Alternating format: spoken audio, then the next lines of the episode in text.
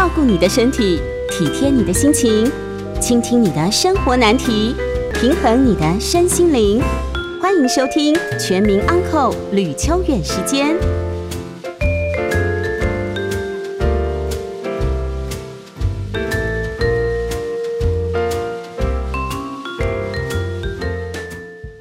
收听九八新闻台每周晚上八点播出的吕秋远时间，我是吕秋远哦。那么今天我们来谈一谈，呃，这星期发生的一些法律新闻。那如果说有听众朋友有 call in 进来的一些问题，不管是在我们 news 九八官方网页上面留的问题，或是有一些私讯，我都可以呃在这边也一并回答听众朋友啊。因为毕竟法律这个东西是这样，很多人都会问说，律师啊，你是不是要背六法全书？坦白讲，没有这种事啦，没有律师在背六法全书的啦。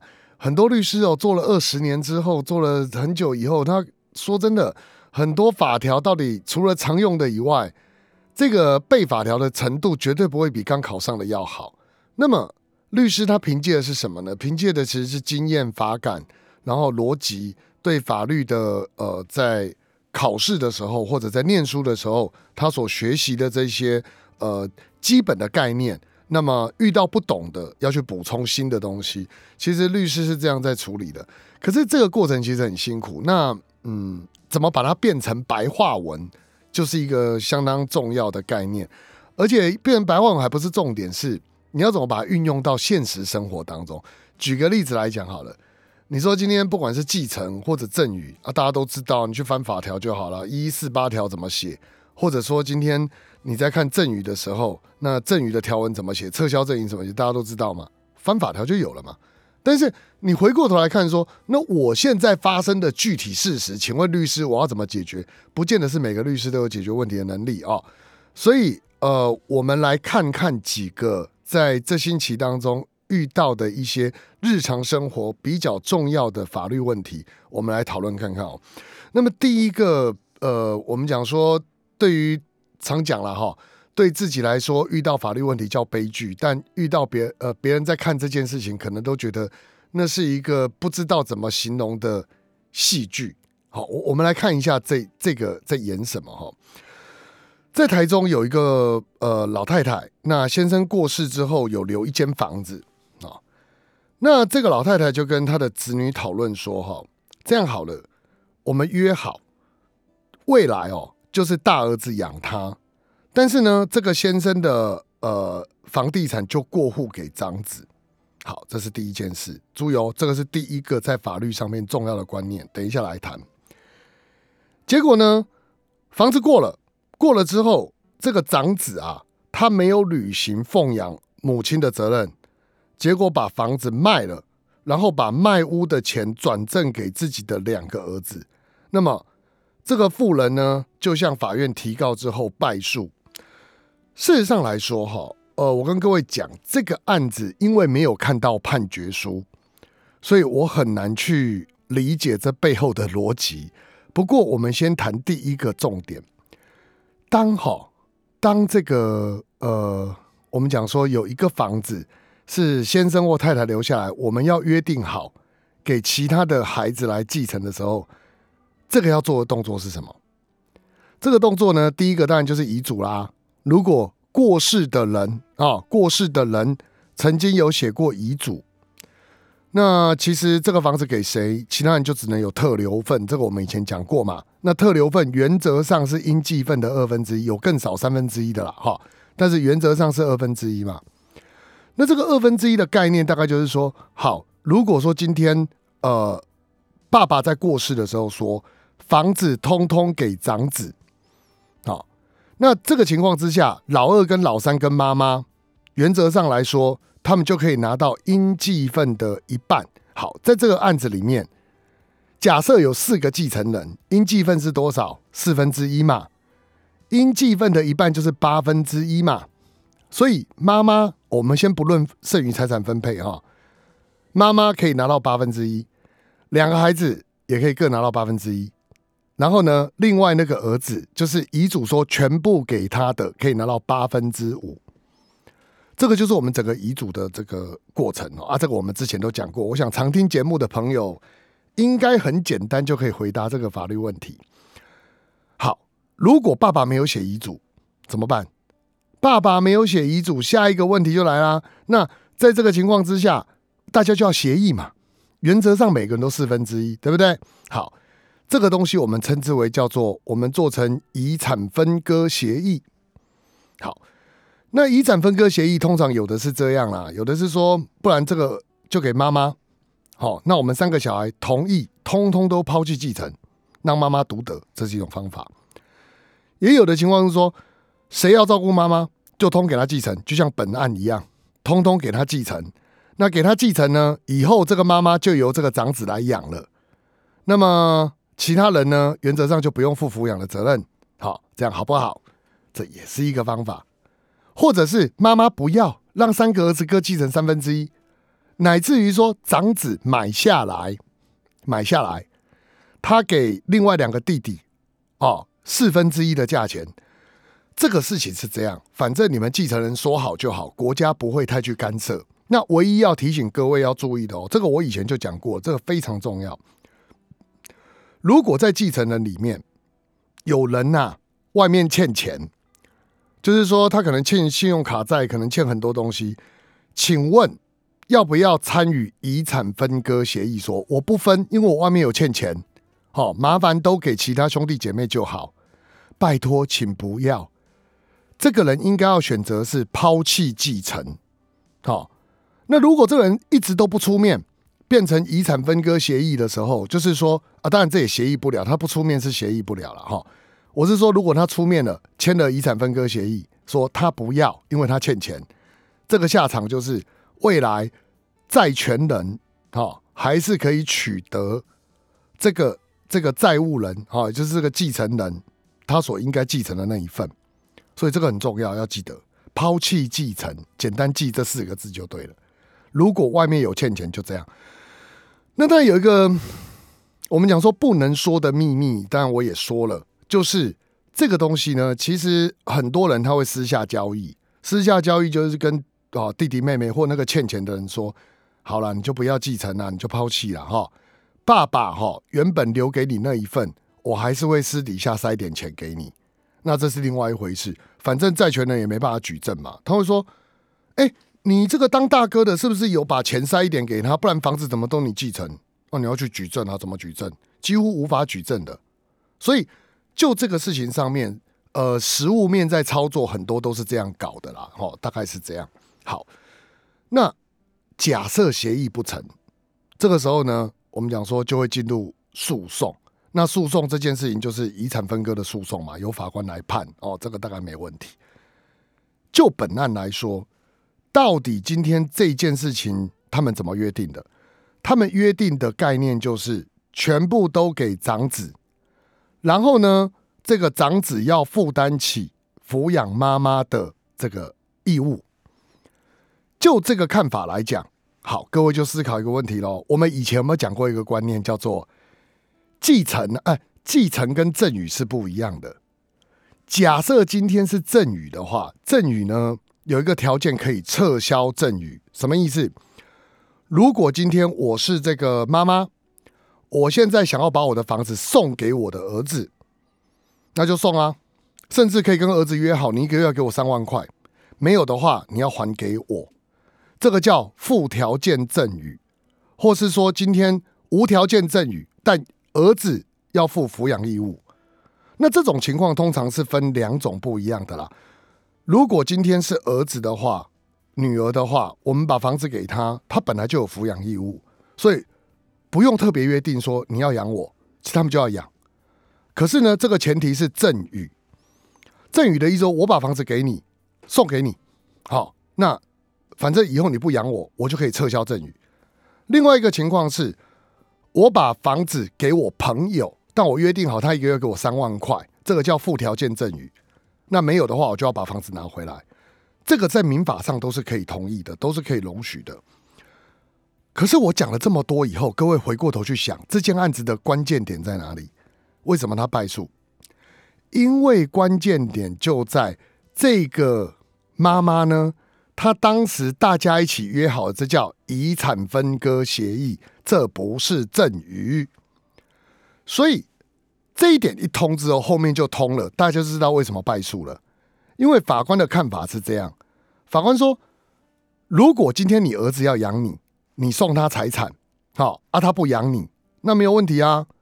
基本上你就你就撤销赠与，房子就该还你了。实物上很多这样发生过，哦这没有问题。如果他是路人甲，跟你约好说你房子送他，约好说一个月要给你三万，他没给你，好，那对不起，你也可以撤销，这没有问题的。我的问题点是什么？请问啊，这个房子到长子身上去，那个诶地级藤本上面写的原因发生是发生什么原因？很简单嘛。上面你写继承嘛，也就是说，大家形成了一个遗产分割协议，大家一起要来这个同意把这个房子给长子。那当然会说，不是啊，这个协议给长子，可是我们大家有讲好要给要给大哥啊，大哥要负抚养义务啊，那是妈妈跟大哥抚养义务的问题啊，这两点要切开，没有附条件继承这种东西哎，所以在这种情况之下变成什么？这个附的条件变成另外一件事，而这个继承就是单纯的继承，所以到后面变成什么？法官在判决的时候只能说：你们大家当时讲好了继承都给他嘛，那他不养妈妈，妈妈可以另外告他，可是跟这个房子无关呢。所以房子的事情要不回来，原因在这里。那至于刚刚讲的说，后来他把这个钱都呃转给他的儿子啊，什么样，那又是另外一回事了。所以各位。原则上来说，我没有看到判决书，但是如果就法理的推敲来看，基本上这件案子的胜负关键点，并不是有没有养爸妈这件事。这件事情的关键点在于，本件的事实原因是继承，而不是赠与。而赠与要撤销，只能够是我刚刚讲的比较常用的哈，就没有履行条件，或是说这个不履行啊抚养义务，或是对于。受赠人跟他的亲等内的这个呃亲属有故意伤害、故意犯罪的行为，这些都可以撤销。可是今天本案就偏偏不是赠与啊，哦，这是继承啊，所以在打官司的时候要先想清楚这个法律关系是什么。因为法官判决他不能够情理法来判，他第一个要看的是法。法无明文规定，纵然可以类推适用，也不能差太远。更何况这个案子并不是类推适用可以做的范围。哈，好，那我们就先讲到这里。等一下我们往下继续讲的就是，那么抚养义务到底怎么回事？广告我们继续聊。欢迎回到九八新闻台吕秋远时间，我是吕秋远哦。那我们刚刚提了一个案例，那个案例就是遗产分割延伸的问题。大家都会以为遗产分割这件事。有些人不要，有些人要，就是送给对方，没有这回事，这就叫继承。你要抛弃继承也好，你要做成遗产分割协议，自愿分少一点，那都是遗产分割协议的一部分。那个法律关系就是继承，它就不是赠与哦。那我们有附条件赠与，真的，但真的还没听说过什么叫做附条件继承，哦，这很奇怪。所以呢，当时他们的约定，这个法律关系一旦定性。这个妈妈去告儿子的时候，败诉就比较可以见得到了。那当然，妈妈会想，她说：“那我儿子没养我，这笔账怎么算？”呃，这个观念其实我在跟各位以前都讲过哈。妈妈要小孩子养这件事情，呃，我们有分道德层面跟法律层面。道德层面就是有些时候妈妈要小孩子养，只不过是一种觉得，嗯。要让我感觉到你们是孝顺的，那难免嘛，哈，或者是呃，我们东方人的传统都是觉得孝顺孝道很重要，所以妈妈就算有钱，我们一个月给她两三千块、五千块、一万块，好让她可以开心一点，说不定妈妈还把它存起来，等到过年的时候一次发给儿子们说：“哎呀，这是你们很孝顺啊，妈妈给你们。”那就是一种感受而已。他其实妈妈并不是真的要钱，或者。有些妈妈可能她会跟儿子要钱，但也不是真的缺钱。好，这是道德上的，这我们不做评论嘛，因为道德这每个人开心就好。法律上的要求是什么？法律上所谓的抚养义务的要求，原则上来说，什么时候会存在义务？就是所谓的这个，当爸爸妈妈不能维持生活，也就是白话文叫做身上没钱没不动产。才可以要求孩子抚养。换句话说，爸爸妈妈能不能赚钱，是不是有手有脚？像我们很多爸妈，呃，在社会上我们遇过啊，他就是二十出头就生小孩嘛。那到他四十五岁的时候，孩子二十五岁，对不对？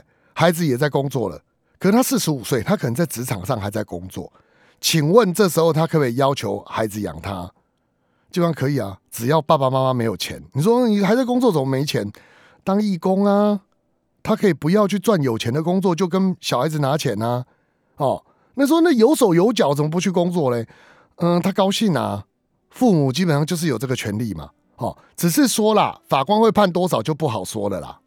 有这个义务不代表可以要一大笔钱，不代表养儿就是为了把儿子当提款机。我跟各位讲啊，假设我们的想法就是养儿防老，养儿防老。我跟各位讲一个我们做律师很实在的观念啊，去买房子啦，去买房子吼，那个叫哑巴儿子还会养你啊。今天我们期望小孩子长大之后，最重要的是是照顾好自己，不是养我们呐。当我们在生小孩的时候，难道一边抱他一边跟他讲说：“哎呦，你是摇钱树哦，以后爸妈就靠你了？”不会嘛？哪个爸妈会这样想？有的，我看应该父子关系、母女关系都会很不好啊，是不是？所以，我们养小孩是会爱他，不是说我们把他当摇钱树，说：“哎，等我们老了，孩子要养我，是吧？”人个体要照顾好自己嘛，不要老是想说我要别人来照顾我，哈，别人来照顾我们都是逼不得已的事情呐，应该这样讲，哦。所以你去看这件事情的时候就很有趣了。爸爸妈妈他如果身上有钱，法律上是不可以要求孩子抚养他的哦。所以在这个情况之下，我们看这个妈妈，她到底可不可以要求大儿子尽抚养义务？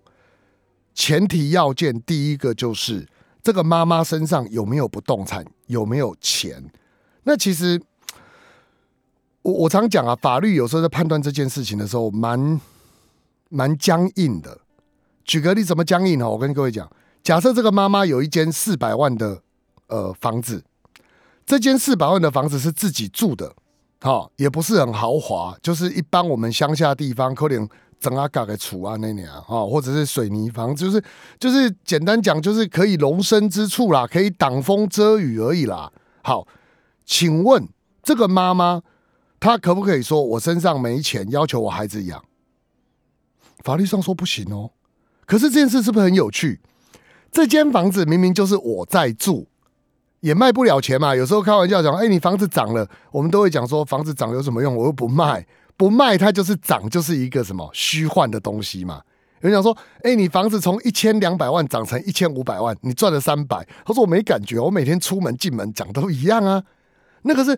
没有卖就没有实现的东西嘛，所以当我们去看这个妈妈，你跟她说：“哎，妈妈，你有四百万的房子呢。”妈妈会说：“啊，这个高处啊，啊，这 baby 啊，这边种下哦。”甚至我们讲说，他可能甚至只是持份，好，可能阿姐持有一半，他持有一半，就这样而已哦。那你请问一下，持有一半能干嘛？持有一半也不能干嘛？要卖，除非你去诉起财产分割，不然你不能卖啊。那在这个情况之下，法院怎么认定？法院还是会认定这个爸妈基本上并没有不能维持生活，因为你有持份，你有一间，诶，好像卖掉也很奇怪，不卖好像又说自己很有钱也奇怪这样的状况。所以第一个要件就是，反正你不可以有任何的不动产，你也不可以有现金，你就是已经不能维持生活了，才可以跟孩子要钱，这是第一个要件。所以很多人会想说：“哎，律师啊。”嗯，我爸爸从小没有抚养我，那现在我要不要先去做所谓的免除抚养义务？不一定，为什么？因为你要确定这个爸爸身上没有钱。如果他有钱的话，法官会说根本权利尚未发生，何来的免除？他就会这样把你驳掉哦。好，所以重点是这个爸爸身上，他这个妈妈身上，爸爸身上有没有钱？哦，这是关键点。那如果假设我们刚刚提到这个爸爸或这个妈妈没有钱的话，那在这种情况之下，他就可以跟孩子要钱，但也不是只跟长子要钱。老二跟老三可不可以抗辩说：等一下，当年我们约好这个房子给大哥，我们老二老三不用出抚养费了。可不可以这样抗辩呢？恐怕也不行，因为抚养义务我刚说过，跟你们的继承分割是切开的。你不可以在继承分割事项里面约说儿子要养妈妈，不然的话就怎样。所以在这个情况之下，就变成说，他们其他这两个儿子一样要负担抚养费。好，那妈妈根据要求这三个孩子来付抚养费的情况，那法院就会定一个数字，说，诶，这个妈妈可能她一个月需要一万六千块，那这三个孩子呢，一个就根据他的经济程度。去定一个所谓的抚养数额，比方说，是不是一定是三分之一呢？倒也未必。如果老二的薪水比较高，那可能法官就会判比较多，要求老二要付。那这是大概一个一个情况。那么当然呐，你要讲到很细微的地方，就是说，那么律师，我可不可以根据我们当时的约定去提告大哥？提告什么呢？所谓的。抚养义务上的不当得利，这个可以推敲啦，可以推敲，可以推敲，就是可以试试看，但不一定会赢呐。也就是说，我们主张说，当时讲好了，说我们两个义务已经免除，所以我要来要求大哥要把这个我付给妈妈的钱赔给我，可以试试看。倘若真的有书面契约，哦，真的大家约好了，这个部分不是不能尝试，但。这种诉讼并不是一定赢，因为我一再的强调这件事，抚养义务其实要免除相当困难。那么用契约免除抚养义务这件事情，是不是一定当然成立的也不知道哦。所以回过头来看，我们还是强调一件事情，就是就抚养这件事情来说，呃，收音机前面如果有叔叔、伯伯、阿姨们，我我自己也都快五十岁了。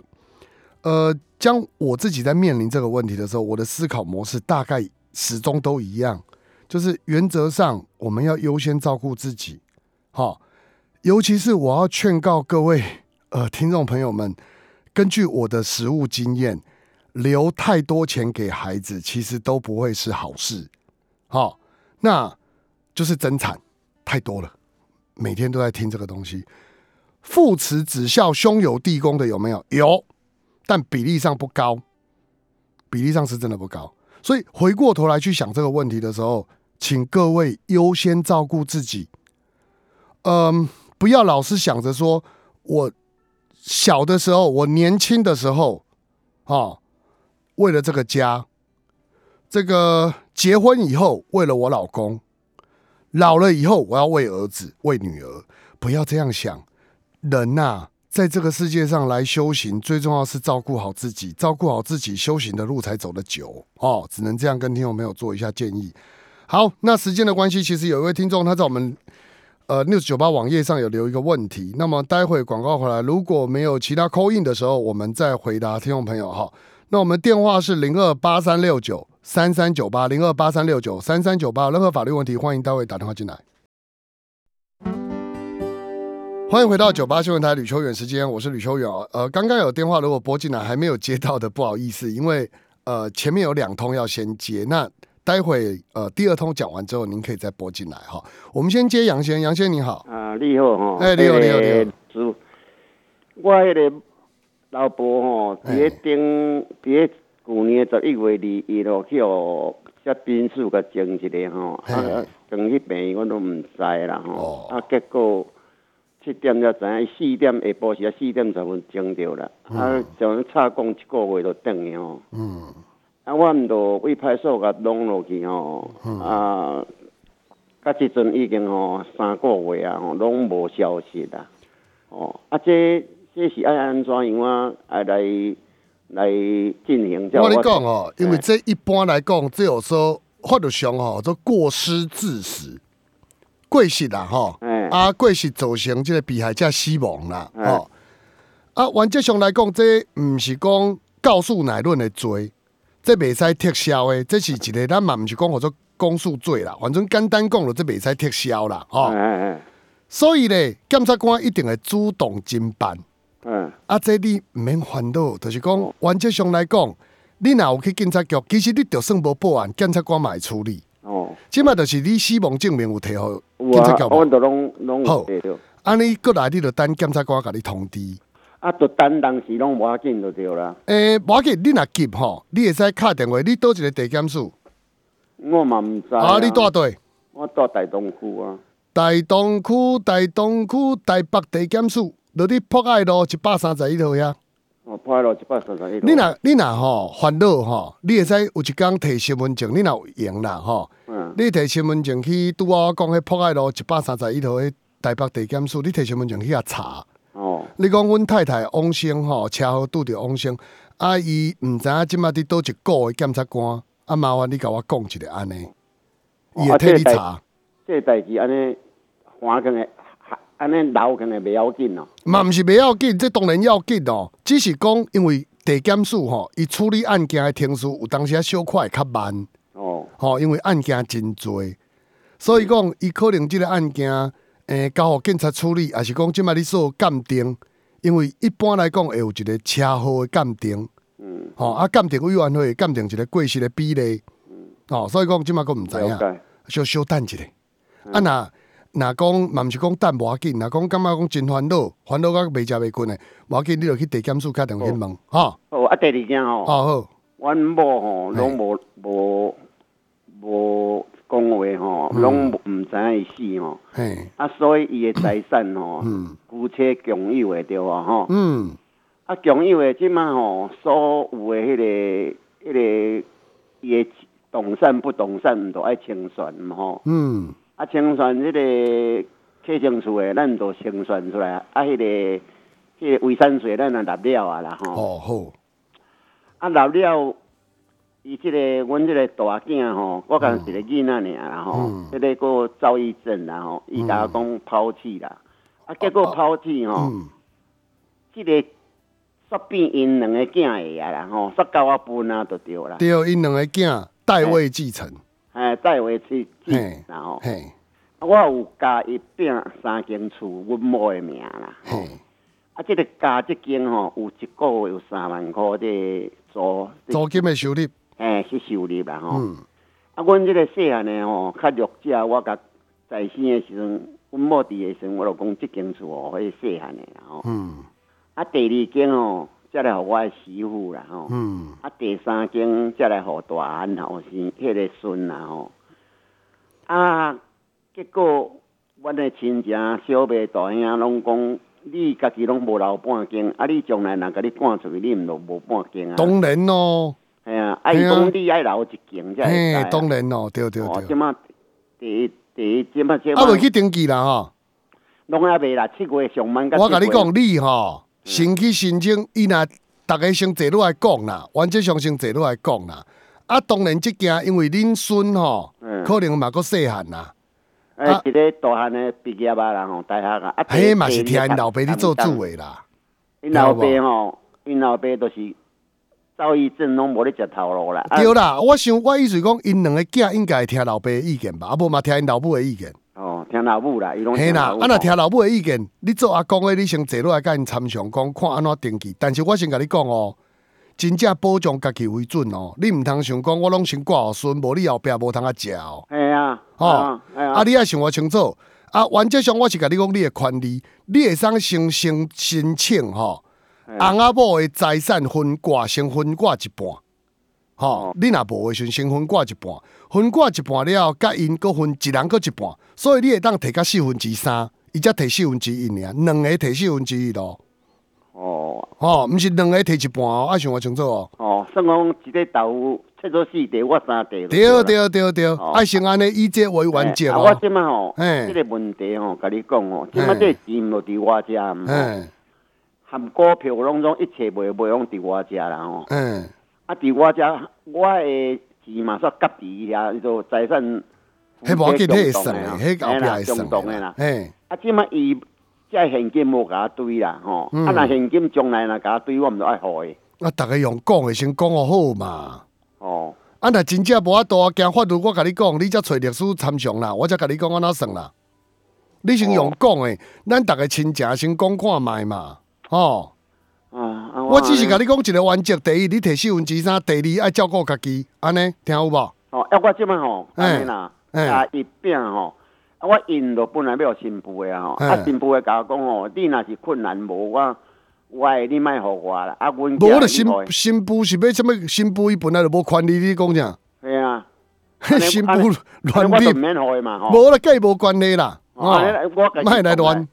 哦，哦，好啦，就安尼，啊有代志咱再搁参详哈。好啦好啦。好好好，辛苦，好好再见。我刚讲了很多的台语，那很有一些听众朋友们听不懂，呃，下次有机会我再翻译给大家听。我们先接下一通电话，李小姐，李小姐你好，吕医师您好，嘿，请说。是上礼拜的李小姐，就哎是有那个车祸的一嗯审跟二审。好，那我现在二审出来了，因为我一审他是说，呃，我的代步就是说，因为我车子进进大厂去维修嘛，嗯，那总要排队，因为人家前面已经都有预约的嘛。那现在一审的法官说，呃，我进去的第一天应该可以修好啊，而且我的那个所有坐计程车的费用，因为我住三芝那边不不，边，等一下，我们直接讲结果，因为讲结完可能果就是我被下班了。驳回。对，那那你现在希望我怎么帮你忙？因为通常那是小额你二审就败诉就结束了帮。帮忙的是说，因为他说我的每天的那个上下班的那个交通的单据不能证明说我是去上班。不不不不，等一下，李小姐，这不是第一个、第二个，而是如果你的请求在一百五十万以下，嗯二审就结束了，你已经没得救济了，你再问律师也没用啊。就算我跟你说我这个法官判的超不合理，那也没用啊。我不是要去检讨法官，好，因为我我是我是怕说我以后再遇到这种状况，那那我的那个代步车费，我要怎么去向法官证明说这个我是上班？因为我连我的那个劳保异动明细跟我的在职在职的那个契约，还有反正就是我能付的我都付上去，都让他。我可是我没有看到。判决书，我不知道发生什么问题，我有拨给你啦，啊可是你可能比较忙。哎我现在的意思是说，大家一定都会遇到后对对对，但是因为我们，我我还是讲我没 有收到，因为我没有看到判决书啦我重点是说，法官就是认为说我应该第一天进场，他们就应该给我车。但是问题是那里不是迪士尼乐园啊，没有快速通关票可以抽啊，我还是要排队啊。啊，后来休了四四五天，那当然第五天以后，当然是我跟原厂的问题，因为原厂他们就是坐人头车给我，那嗯所以我要我本来是想我自己先付钱拿车，就后来我才发现说，在他们原厂里面的车子登记者不是我，但是行照上已经是我，那我当然就更冤，我就更不想，因为我本来想是算了，我自己先付钱，因为我我住三支，我一定要有车子才能上班，因为我要到台北车站去上班。那那我像我我就不懂的一个逻辑是说，我都已经每就是那个单据就是计程车大哥给我的，我总不能叫他们说，哎，每天给我签名哈，我证明说我从哦三支搭搭车搭到台北车站去，我总不可能一个一个叫他们出来作证吧？但是我的意思是说，以后我遇到这种状况，我到底要怎么去举证？然后，而且我明明就是有去上班、可是我刚刚已经讲了，我没有看到判决书，我不知道法官的认定是什么啊 po 在你的脸书上啊，啊你播到脸书上，我不一定有看到啊。我知道啊，但我有传嗯给你。但我的意思是说，我我虽然是有胜诉，某些部分有胜诉，但是事实上我还是败诉，因为我第一时间我就自己先付钱拿车走了，因为因为如果一直在衍生多余的费用，我看到时候也是我付，那我就先付了。可是现在付了，变成说很多问题，我发发现说，其实保险，因为他就是要逼我用我自己的保险付钱，那后来他他也真的逼到我要用我自己的保保险，因为我后来我发现说他们知道说我我在意那个各自的问题，所以他们就对方公司就一直跟我要各自，那我当然不屑给啊，因为他们就是跟我折旧算的很清楚，然后我就很生气。那我的意思是说，那以后我再遇到这种事情，我到底要怎么去举证说，哎，我我休了几天，哈，休了几天，可能原厂那边是可以给我了，啊，只是因为卡在我刚刚说的那个问题。那到底那个我上下班的那个部分，我要怎么去举证？说我我我我有请假几天，然后我损失几天，然后还有我的计程车费，那个我要怎么去举证？因为我明明就有收据啊，可是法官说啊，也不知道那些收据我是不是用在上班，可是我明明就在上班呐、好啊，但是我要跟您说的是，我刚刚已经回答你了，我还没有看到判决书，我没有办法回答你刚刚的问题啊。律师，我我知道你的意思啊，因为你也很为难。可是我的意思是说，大家就是都难免会遇到这种。好了，如果我看完了，我再跟呃，我我在私讯上我看到，我再跟你做回报啦，好不好？哈，来，我们邀请下一位林小姐，林小姐你好，吕律师你好，我是林小姐，之前曾受你们很多帮忙，很谢谢你。哎，嗯，就就是就是你我的案子你很了解，就是关于就是现在。因为我前夫之前就是他骗法官说他一个月月薪只有六万，所以法官在判小孩抚养费的时候是以他月薪底薪那个六万去判，但事实上他在他在他的公司的那个租客的上市公司分红是很多的，然后这样算下来，其实他一个月薪是有高达十四万，年薪有一百六十六十几万，那这他他没有如实的告诉法官，所以以至于现在我想要调资料而已啊，你就去调，你请嗯，你请法院发函去给他们公司。还有就是，他的一般来讲，公司发钱给他，不管是加班费、年终奖金、各式的股票股利，那个东西都会呈现在他国税局的税务所得闸门资料上。那你就请法院发函就好了。可是可是改定抚养费的官司就是一样啊，你就请法院发函呢，这样就可以了。那我他的调解委员说，这就是嗯，就是说他通常分红是。不固定的，所以通常不会以不固定的薪资去去判那个抚养费。或许啦，但是这个东西要看他资料够不够多啦。如果假设我这样讲了哈，去年分红三十万，今年二十八万，前年三十二万，那你觉得这个是不是固定的？差不多，差不多嘛。反正总之我们就可以发现，他一年大概多三十万嘛。那同样的加班费，加班费他今年可能他有三十万。可是他去年只有零，那可能就会说啊，因为疫情关系他加班，这就不一定会算进去。这个东西要看申请出来资料才会知道了，先申请再说啦，不要去管调解委员怎么讲。哦，嗯，所以有有有希望是有希望成立，就是说，呃，你把他的分红也纳进去是吗？然后改定这个。当然有啊，你就看他的所得清单到底是怎么样，这样来做判定，好不好？那那那那就是那个就是那还有就是说他之前是依据那个行政院主计处的，他是只有消费总数对啊，没错啊，对，只有只有只有是消只有消费性支出，但是它没有包括非消费性支出。没有那个一般是用人均，像你的案子我记得没错是在桃园嘛，桃园一般两万多吧，两万二吧，大概一般养一个孩子。对，可是就是就是他那个是只有消费性支出。没有，我们就是管两万二啦，你不要再想了。那个就是两万二，那个就没比较没办法去。嘿，那个一般都是这样判，台北大概三万三，那桃园大概两万二三，新北大概两万三，大概差不多就这个数字，每年都会调。不过像那种比较大笔的房租，其实它是非消费性支出，它是那个我们不会管这个，你跟法官讲也没有用，我们一般都是这样判的啊。所以比较可能是把分红也纳进去计算是吗？试试看吧，我觉得可以讨论呐，因为但是那要看。那就是我刚刚讲的嘛，你要看一个关键呐，那个关键就是说，到底今天这个数字算出来的结果啊，是不是他平常就这么多？这我不知道啊。你要确定，如果他平常那么多才有可能，好不好？好，好，时间的关系，我先休息一下，广告了，我们继续接扣音哦，零二八三六九三三九八，零二八三六九三三九八。欢迎回到九八新闻台吕秋远时间，我是吕秋远哦。那么时间的关系，我刚发现说我要继续接口音，才发现啊，这个好像时间剩四分多钟，恐怕听完问题之后就无法了。所以呃，下次我们开放口音的时候，可能听我们要早一点打进来哦，不然的话后面的播时候有时候会因为这样子没办法接听哦。那么我最后看到哦，我们家气化放了一首歌叫。他说：“最后我们片尾曲要放小茉莉，小茉莉，各位知道？来，主唱者叫包美胜，包美胜，各位听过包美胜吗？可能很多的听众朋友都没有听过，尤其是年轻的。但是他在那个讲那个年代，就是四十年前是相当有名的哦。那么，所以待会我们会放这首歌。那为什么要放这首歌呢？”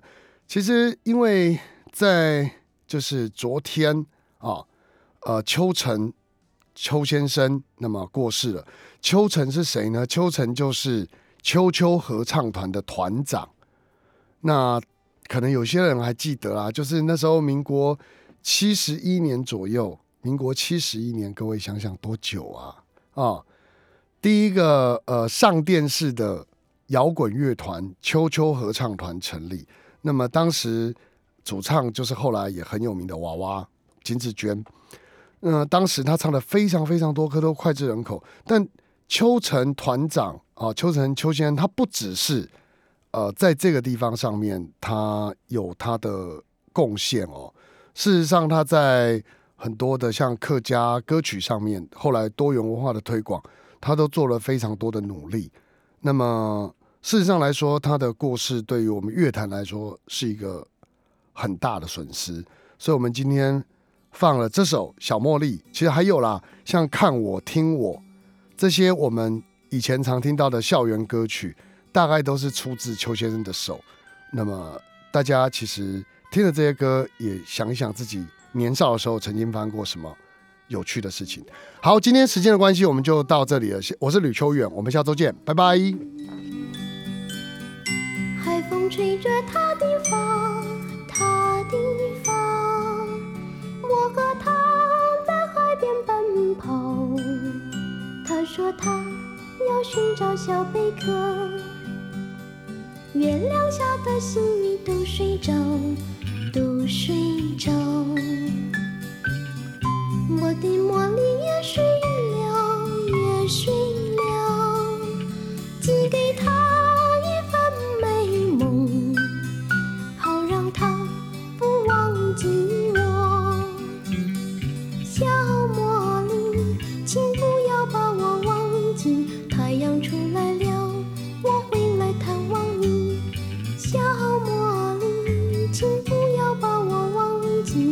太阳出来